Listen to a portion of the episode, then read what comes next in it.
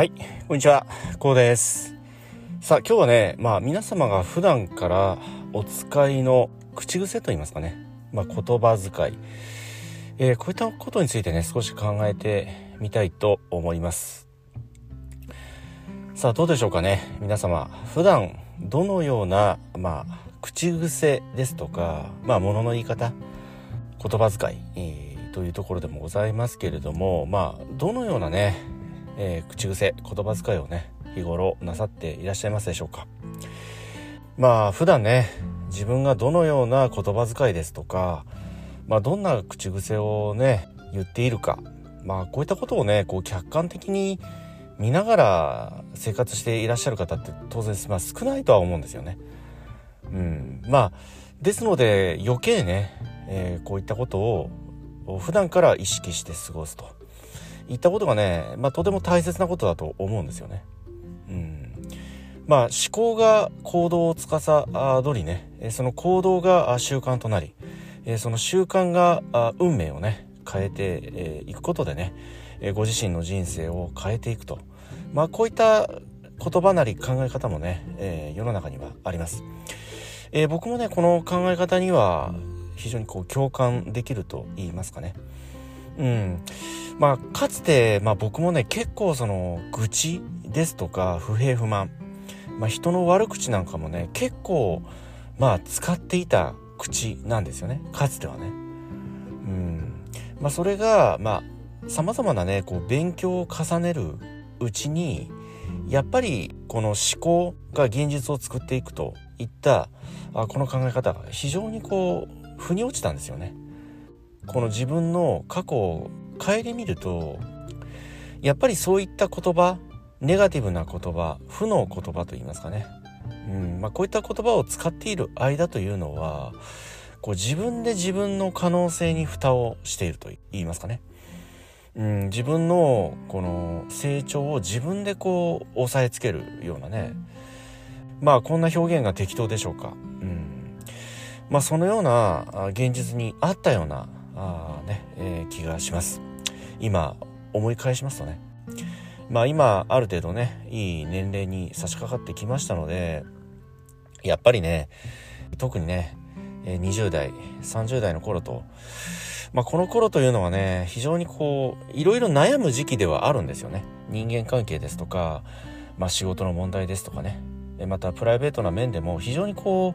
う悩み大きい年代と言いますか、うん、その思春期の頃ってもちろんね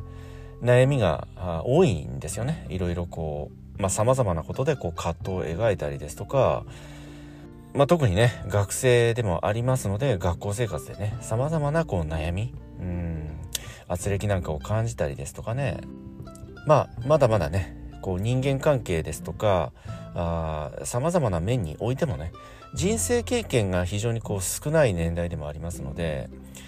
まあ皆さんもねおおそらく同じかと思うんですけどその思春期の頃の悩みですとか葛藤って今思い返しますとね結局解決できていないんですよね。うん、それって、まあ、その頃の悩みですとか葛藤はこの時とともに成長するとともに、まあ、ある程度消化できてくると言いますかね。もっと言えばその学校生活学生生活を卒業してしまえばと言いますか離れてしまえばね解決するような問題。まあこういった問題がね多くあったのではないでしょうか。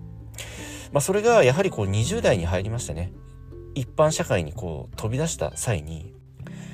非常にこう多くのストレスですとか非常にこう多くの悩み葛藤をね抱くんですよね。えこれは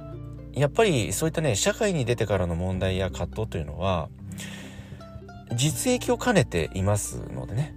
やはりこの生活の糧を得るといった実益を兼ね備えた問題ともなりますので非常にこうある意味見方によっては深刻、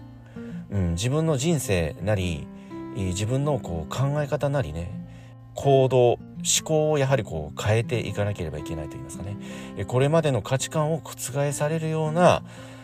まあ葛藤なり問題が巻き起こってくるといったところでね非常に思い悩むようなね年代でもあるのではないでしょうか。まあ可能性や希望があるとともに非常にこう多くの問題や葛藤を抱くこういった年代でもあるような気がいたします。まあそういった中でね、まあ僕個人的にね、やはり頼ったものというのは書籍でしたね。様々な本を読み漁る。読み漁ることによって、まあこれまでね、まあ自分に対して追い込んでくるようなね、問題ですとか、悩み、こういったものに今待機してきた。こんな経験がね、今でも思い出されますし、まあそういった経験はね、当然今こういったね今現在の僕にとってはね非常に大きな財産非常に大きなね宝となっておりますまあそういった中でね一つ得た、えー、気づきというのはやはり愚痴や不平不満、えそして人の悪口批判、えこういったものはね言わないととにかく言わない、えこういったことをね心に決めたんですよね、えそうしますとその人生はねもちろんその激変はしないんですよ。まあ人生といった観点から見ますと現在のところ激変はしていないんですよね。えところが一般的に言われるような悪いこと自分に降りかかる災難と言われるようなものは非常に少なくなったというふうに感じるんですよね。うん、もう少なくなったというのはほぼゼロに近い、うん、ぐらい激減をしたとえこれはねはっきり申し上げることができるんですよね。うん、人間それぞれねこの運というものはほぼこれはね平等だと言われているんですよね。幸運な出来事も不運な出来事もこれは人それぞれねこれは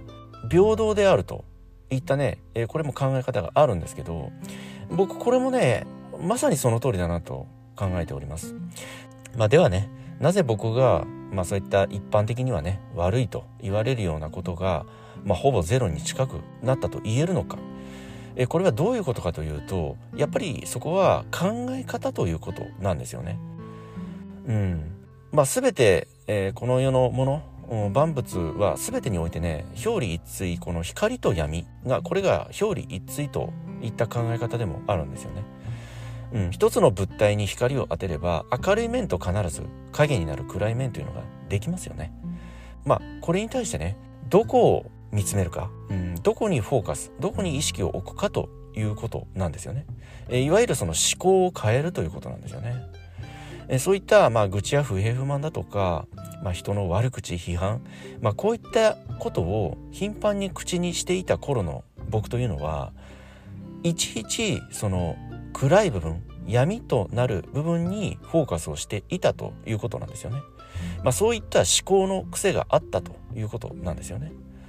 うん、この思考の癖これを変えていくことで必然的にね人の悪口ですとか不平不満、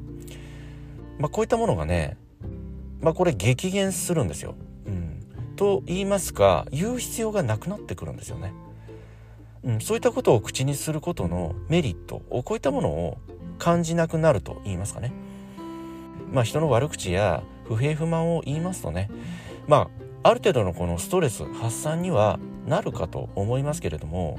それは一時しのぎであってね根本的な解決にはならないんですよね。そしてそういったご自身が放った言葉のエネルギーというのは、えー、巡り巡ってね、えー、必ずご自身に返ってきます。まあ、えー、先日もね、僕もある方に、まあ、誰それさんがね、あなたのことこんな風に言っていたよといったね、えー、こういった話をちょっと聞いたんですよね。まあ、これね、えー、見方によっては、まあ、僕に対するね、悪口であり、批判でもあるんですよね。まあ、それを聞いた時に、あ、そうかと。あまあ、その方はそういった考え方を持って見えるんだなといった、その、なんて言うんでしょう。ある意味、ちょっとこう、まあ、少しね、こう、かわいそうだなって思っちゃったんですよね。うん、その腹が立つというよりは非常にこう不憫だなって。うん、まだあまだねその方はそういった世界にいるんだなって思うと非常にこう不憫と言いますかねまあここ非常にこう上から目線なんですけどまあ僕にとってはねそういった世界に住むというのは遠い過去の話であってね。まあそういった世界に住んでいる以上やっぱり自分自身に本当のまあ幸福感といいますかね日々の充足感満足感というのはやっぱりご自身にとってねおそらくその方にとってもね得られていない。こう毎日毎日が非常にこうギスギスしたね。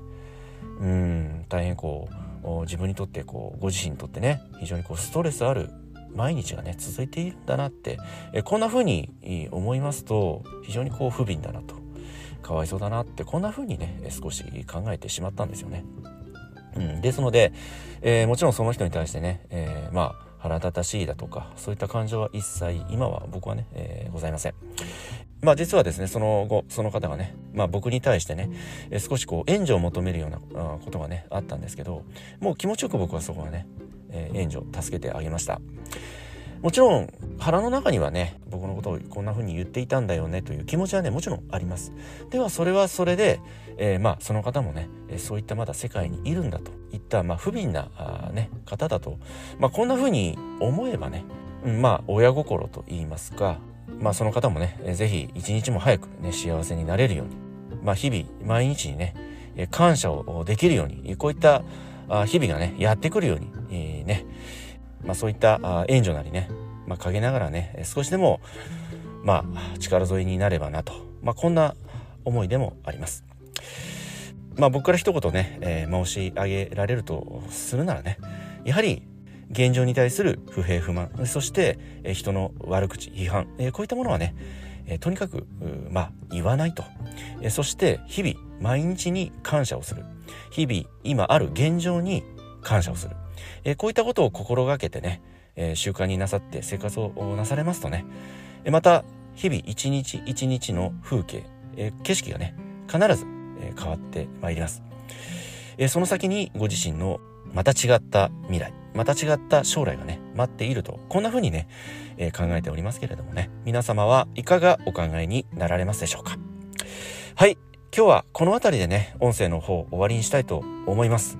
えこの音声がね、どなたかの人生にとって何らかのプラスや何らかの気づきになれば大変僕もね、嬉しく思います。ではまた次回の音声でお会いいたしましょう。ありがとうございました。